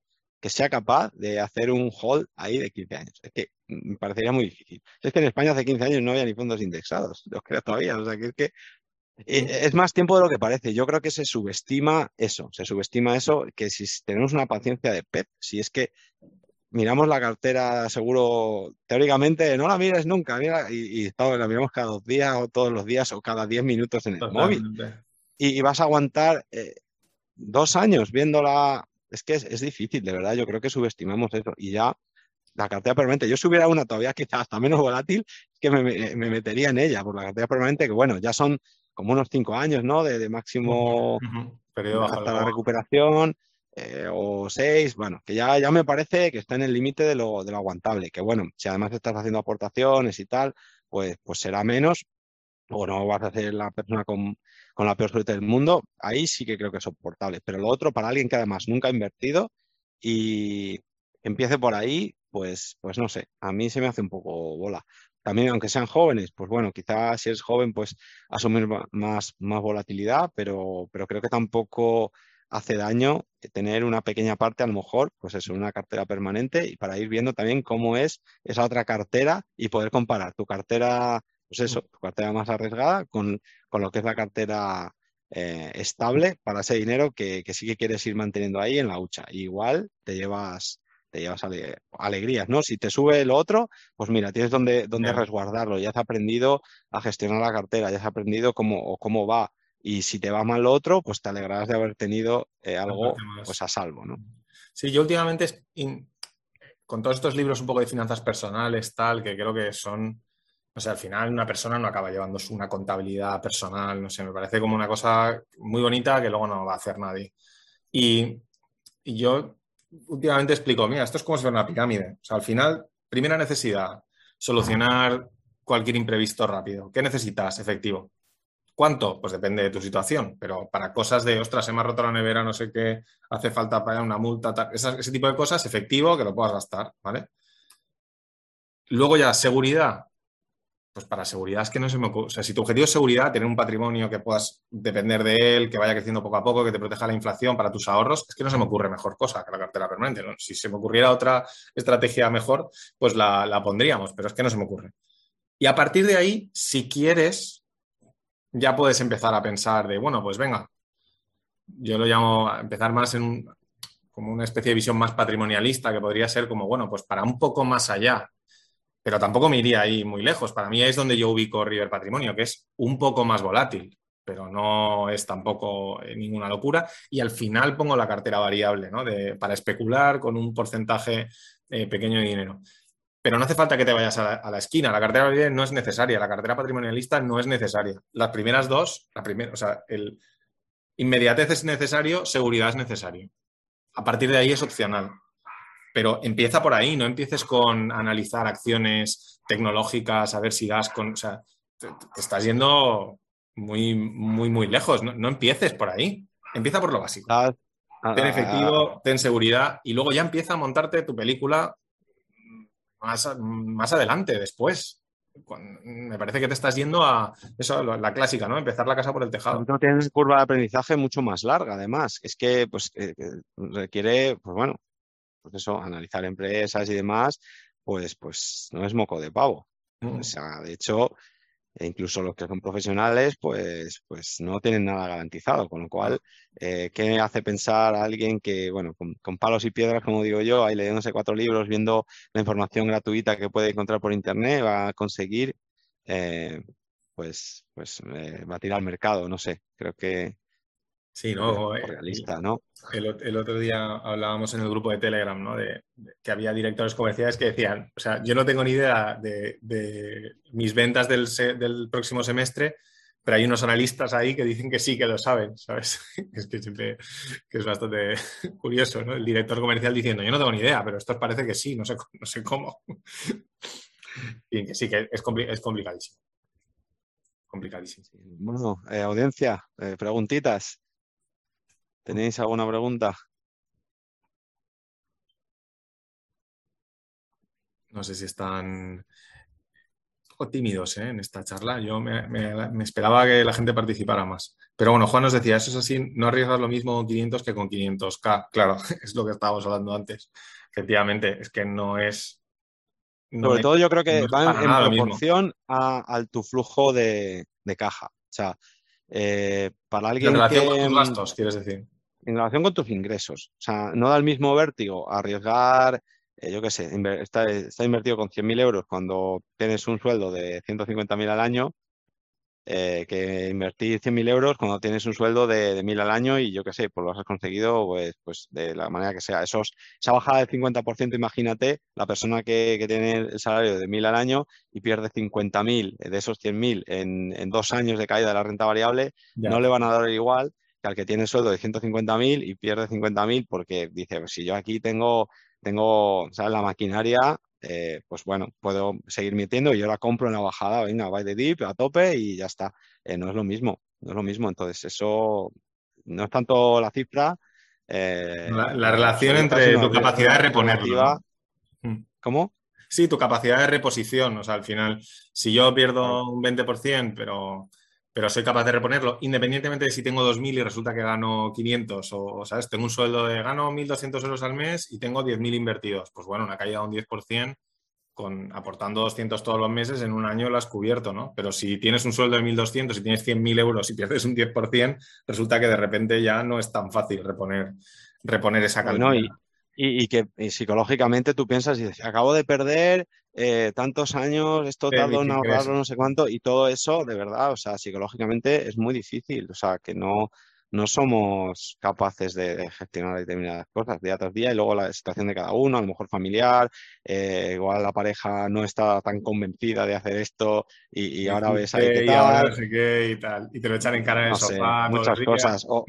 O, la familia, estás invirtiendo los ahorros de, tus padres o yo qué sé, lo que sea, ¿no? tú, incluso tú mismo, que no tengas la convicción suficiente y, y, lo vas a pasar, y lo vas a pasar mal. Entonces, eh, bueno, no sé, yo creo que se subestima todo eso. Y creo que el coronavirus ha sido incluso contraproducente en este sentido, porque a mí mucha gente me dice, no, bueno, sin coronavirus, pues mira, lo aguanté bien, lo aguanté bien, no sufrí y tal, pero es que fue un flash crash que es que casi pestañeas y, te lo pierdes y, y, ahora está por encima, o sea, que, no, que yo no es lo normal que suele pasar, o sea, lo que suele pasar es que empieza a bajar y sube un poco, pero sigue bajando y sigue bajando y es como la, gota ahí que va haciendo, te va taladrando la cabeza, ¿no? Y tras años viendo cómo pierdes, ahí es donde es realmente duro. Vale, Antonio dice, yo he recogido 15.000 euros en beneficios y sigo invertido y reservo esta liquidez para la próxima bajada. ¿Qué opináis?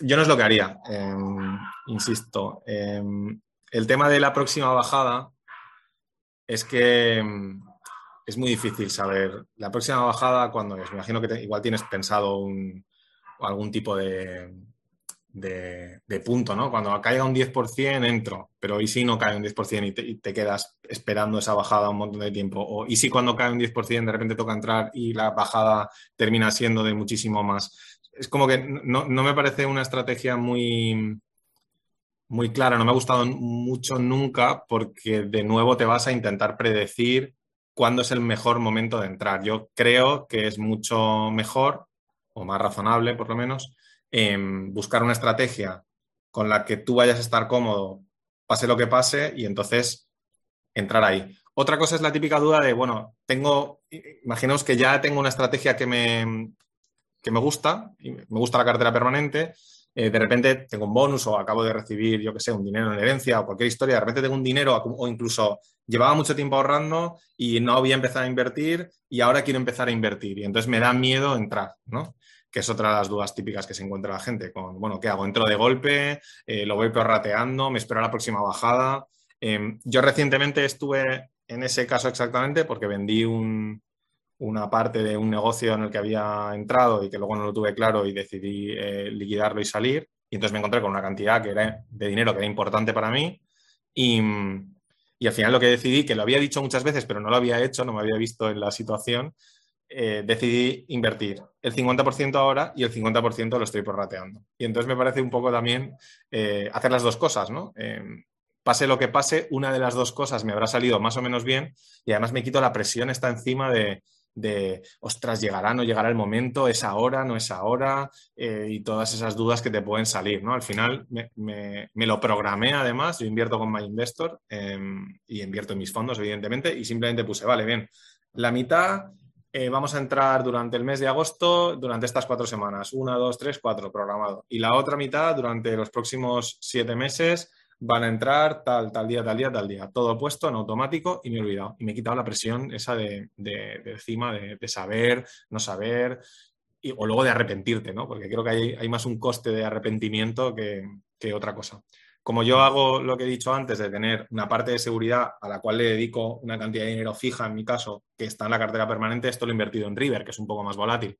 Creo que la, la cartera permanente, que es menos volátil, quizás se presta más hacer inversiones all-in, ¿no? Porque la volatilidad esperada es un poco más baja. Pero aún así, si tienes dudas, em, yo veo que esto es una jugada bastante, bastante sensata.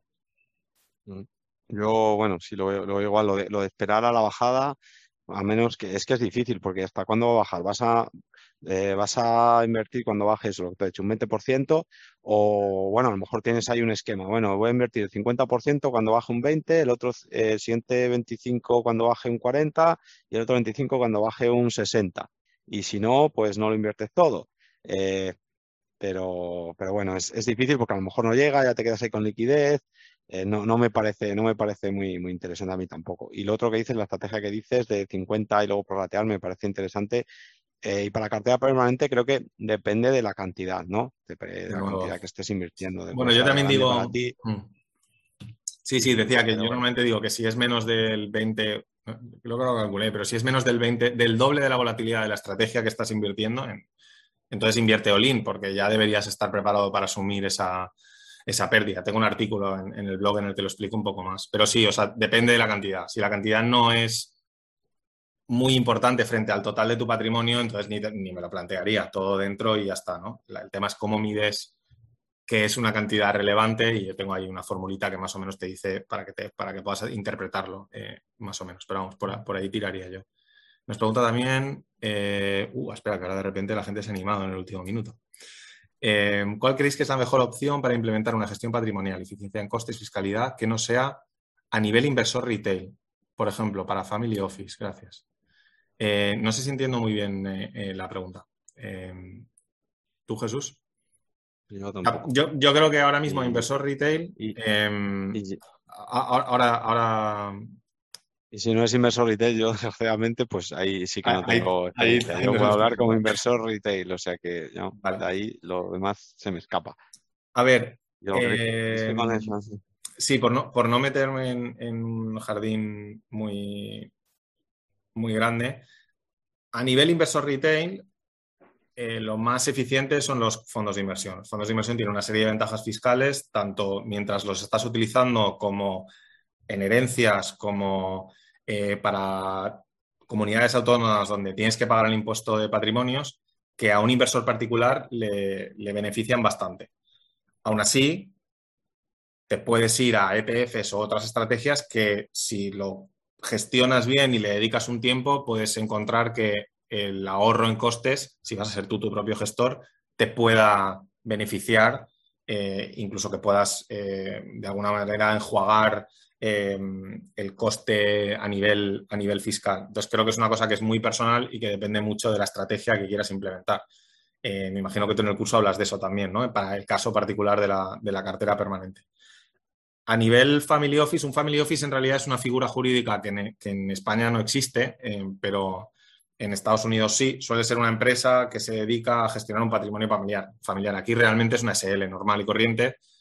Se le llama Family Office a veces a un asesor fiscal o un asesor eh, financiero que gestiona patrimonios altos, a veces se autollama Family Office, a veces el Family Office es simplemente la empresa desde la cual se gestiona un patrimonio, un patrimonio familiar. Y de nuevo creo que es que eso es una cosa súper particular que depende mucho de, qué patrimonio estés hablando. Es una empresa, eh, es capital para invertir, em, está dentro de una empresa, tienes una estructura societaria con varias empresas, con un holding, con...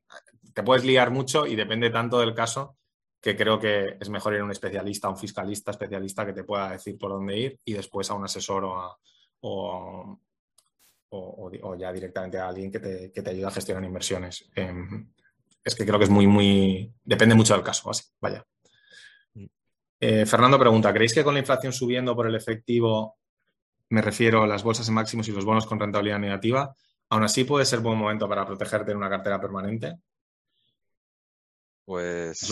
Eh, las bolsas en máximos, eh, llevamos, 10 años ya, en máximos, ¿no? O subiendo, vamos, por lo menos subiendo. Y, y oye, que pues igual se da la vuelta mañana, porque igual seguimos otros 10 años, que no, no lo sabemos.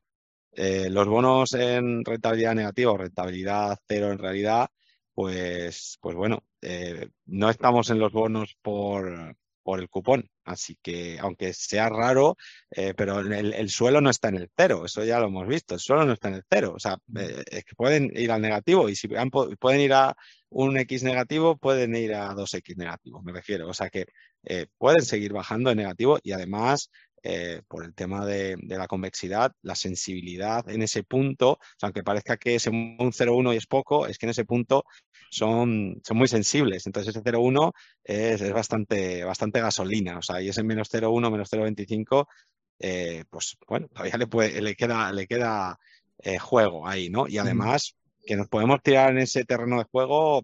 Japón lleva 20 años en terreno cero. O sea que. Claro, es que a mí me eh, dicen. Los mercados pueden mantenerse racionales más que tu solvente. Eso que está clarísimo. Totalmente. Y bueno, el oro no ha puesto nada, que suelen decir que el oro es máximos, pero bueno, lo normal es que esté en máximos, lleva todavía subiendo, o sea que lo más normal es que, que siguiera subiendo en algún momento y siguiera rompiendo esos máximos. Y la inflación, pues sí, ahora parece que es lo que sabemos todos, que va a ir la inflación, pero igual no, no es tanto, no lo sé. O sea que como no lo sabemos y como, como cada uno de los activos va, va a funcionar, eh, venga lo que venga, pues sigue siendo buen momento para protegerse la cartera permanente, precisamente mm. por eso. Mm. Yo últimamente siempre, siempre hago la misma explicación, pero la gente dice, ah, es que los tipos, no sé qué. Bueno, los tipos pueden, solo pueden subir. Bueno, pueden subir y luego pueden volver a bajar. Y entonces el que no tenga los bonos se habrá comido de repente un, problema. Se pueden quedar bajos, como tú decías, con Japón un periodo larguísimo. La bolsa puede quedarse plana un periodo larguísimo, puede subir, puede bajar. Todos los activos pueden hacer cualquier cosa. Esto es totalmente impredecible, en realidad. Y, y yo creo que pase lo que pase, incluso en los escenarios más duros, la cartera te sigue permitiendo recoger esos flujos. Entonces, eh, ¿Van a ser siempre los resultados excelentes? Pues no, tiene por qué, dependerá de, lo, dependerá de lo que pase. Pero que sigue siendo la manera conservadora, mm, la mejor manera de aproximarte a la inversión de manera conservadora que yo conozco, pues sí, creo que sigue, creo que sigue teniendo, creo que sigue teniendo sentido. Porque la gracia está en cómo se combinan los activos, no en cada uno de ellos individualmente. Y, por ejemplo, con el tema de los bonos, que yo creo que en general sí que es lo que más miedo da, ¿no? Que la renta variable, pues bueno, estamos ahí acostumbrados y como que aunque esté alta, pero ya, pues, puede seguir subiendo. Eh, el oro en realidad, pues eso, es que no está, no está da. Eh, además ahora da un descanso, yo creo que no da tanto vértigo.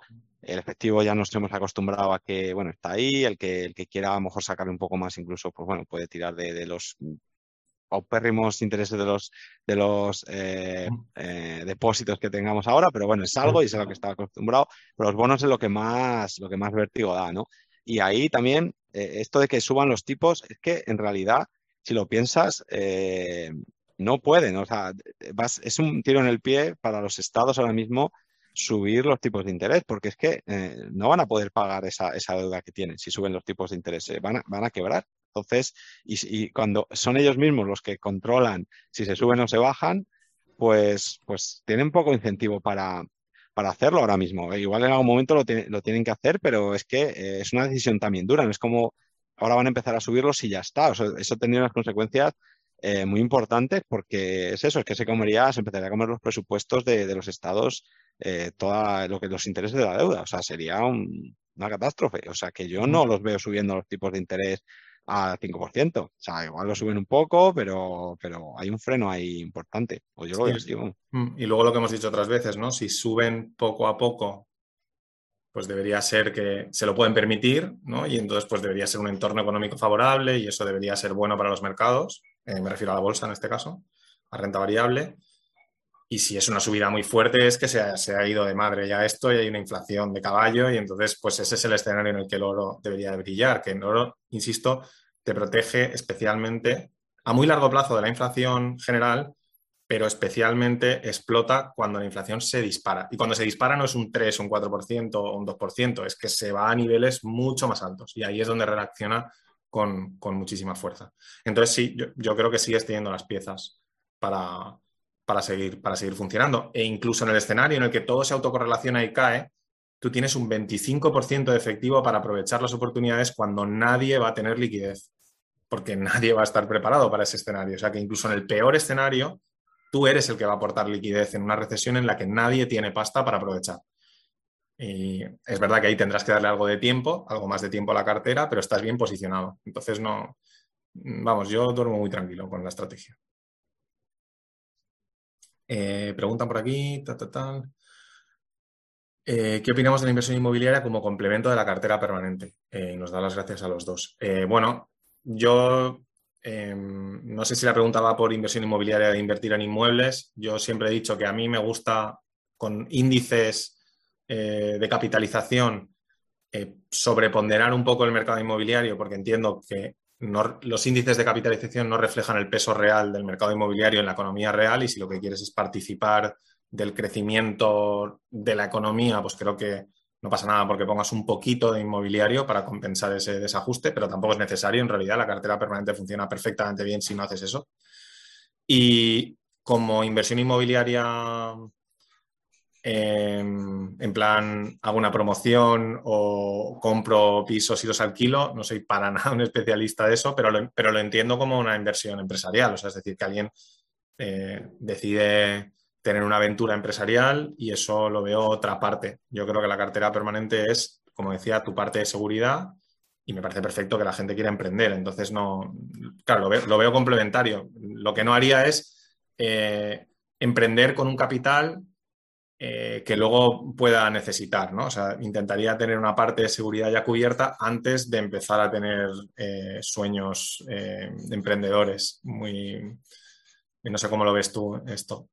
Sí, bueno, a mí, a mí esto, sin ser un experto del inmobiliario también, yo creo que el inmobiliario, bueno, tiene una parte bastante de preferencia personal, o lo veo yo así, ¿no? Porque al ser un, bueno, yo lo veo es un activo que está ligado geográficamente a un lugar y eso es una variable, en mi, juicio, importante, aunque lo puedas delegar a una inmobiliaria, todo lo que quieras, pero, pero bueno, eso es importante. Entonces, eh, eso va en cada uno. Y luego me gusta eh, bastante la, definición de Harry Brown, o como entiende Harry Brown en lo que habla en los libros del inmobiliario, que él eh, también lo había planteado, pero en ningún momento lo combina con la, con la cartera permanente, ¿no? Y ahí ve tres opciones para el inmobiliario. Uno, que sea un, pues como tú has dicho, una acción empresarial, que sería, pues, por ejemplo, eh, pues comprar un inmueble para después invertirlo en eh, o alquilar Airbnb o, o porque lo vas a comprar, lo vas a reformar y lo vas a vender después. Entonces, eh, es, una actividad empresarial, digamos, ¿no? Un proyecto de, voy a comprar, voy a hacer unas acciones que se va, eh, va a hacer que me dé una rentabilidad mayor. Pero claro, hay esa parte de, de, acción, ¿no? De alguna, de, alguna manera y de riesgo de que eso no salga bien, materiales, lo que sea, lo que sea, eh, toda esta actividad empresarial. Entonces, esa es una parte. otra sería especulación, en plan, compro este inmueble eh, al lado de este lugar porque es que yo sé que van a hacer un parque y después esto la gente no está teniendo en cuenta y se va a revalorizar y cuando salga eh, esta noticia de que va a haber el parque, pues lo voy a vender por 30.000, eh, 50.000 euros más y ya está, esa es, la, es la operación especulativa, ¿no? X.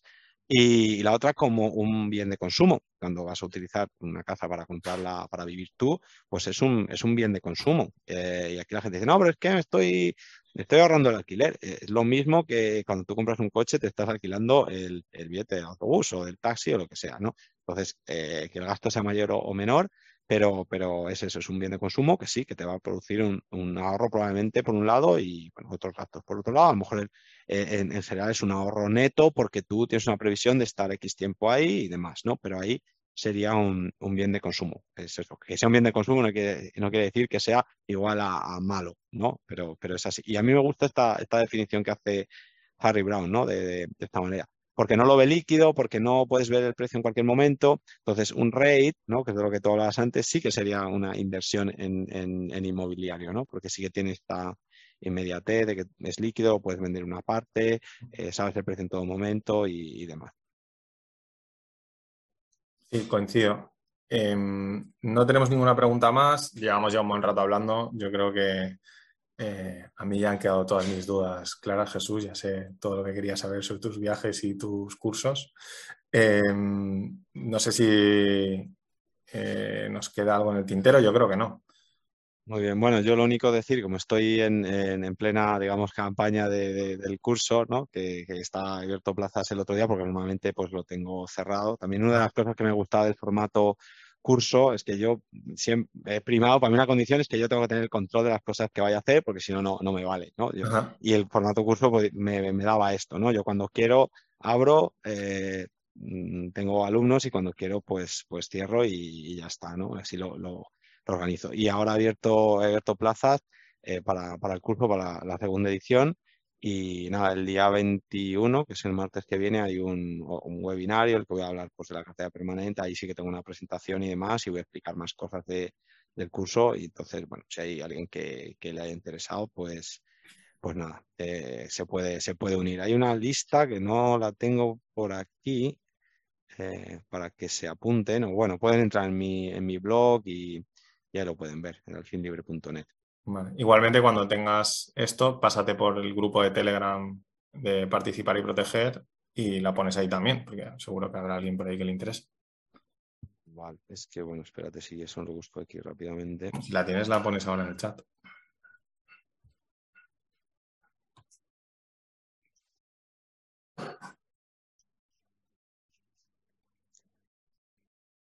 Y aprovecha tú, bueno, para decir algo más, si quieres. No, nada, realmente, eh, bueno, esto era un poco un experimento, no nos habíamos preparado mucho la cosa, la idea era hacer justo lo que hemos hecho, eh, estar un poco aquí hablando, viendo a ver qué, cómo nos iba, qué proyectos llevábamos, yo tenía curiosidad por saber lo de tus cursos, me imaginaba que al final la gente se animaría y preguntaría cosas y que hablaríamos de lo que siempre hablamos, que es, un poco el monotema nuestro, eh, y nada, creo que ha salido muy bien. Yo tengo un par de proyectillos que están cociéndose, pero no me atrevo aún a hablar mucho de ellos. En el grupo sí que he comentado que estoy eh, pensando en ver de, qué manera ofrecer un servicio de asesoramiento financiero para gente que quiera invertir en los fondos, pero no sepa cómo combinarlos o no sepa cómo combinarlos con otras partes de su cartera. Pero esto está muy, muy en pañales. Eh, así que bueno, cuando lo tenga más claro, si es otro día, quedamos y te lo cuento y hacemos otro, otro show de estos. Y luego he estado viendo también otro tema de, bueno, pues eso, más vehículos de inversión, otras estrategias y tal, pero de nuevo, todo cosas muy, muy, muy en pañales, como el libro. Todo, todo en el aire, pero poco, poco aterrizado. Bueno, lleva, lleva su tiempo, todo lleva su tiempo, trabajo y poquito a poco. Y lo bueno es que vayamos creando cosas y, y bueno, mejorando la, la, educación financiera, ¿no? Que al final es, en este país yo creo que está muy en pañales y todo lo que se haga, pues es bienvenido. He compartido el, el chat del grupo de, de cartera, pero y bueno, ahí, ahí está. ¿Sigue habiendo mucho movimiento por ahí o qué? Como voy a tirar un, un rato, pues bueno, sí. de cartera permanente. Pero, pero bueno, como es una estrategia tranquila, pues también yo creo que lo normal es que, que sean grupos tranquilos. ¿no? Tranquilos, ¿no? sí. Así vale, Jesús. Nada, bueno. Pues nada, oye, un placer. Eh, un placer. Nos vemos pronto. ¿Tienes pensado volver a.? No, has dicho que ahora te vas de aquí, luego vuelves a Brasil, o sea que por España no te sí, voy a estar en España muy, muy poco, estar una, menos de una semana y ahí me voy a, a Brasil. O sea bueno, que. A ver si. rápido. Nos, vamos, nos vemos dentro de, de, poco, por estas tierras o por otras, de, de todo saber.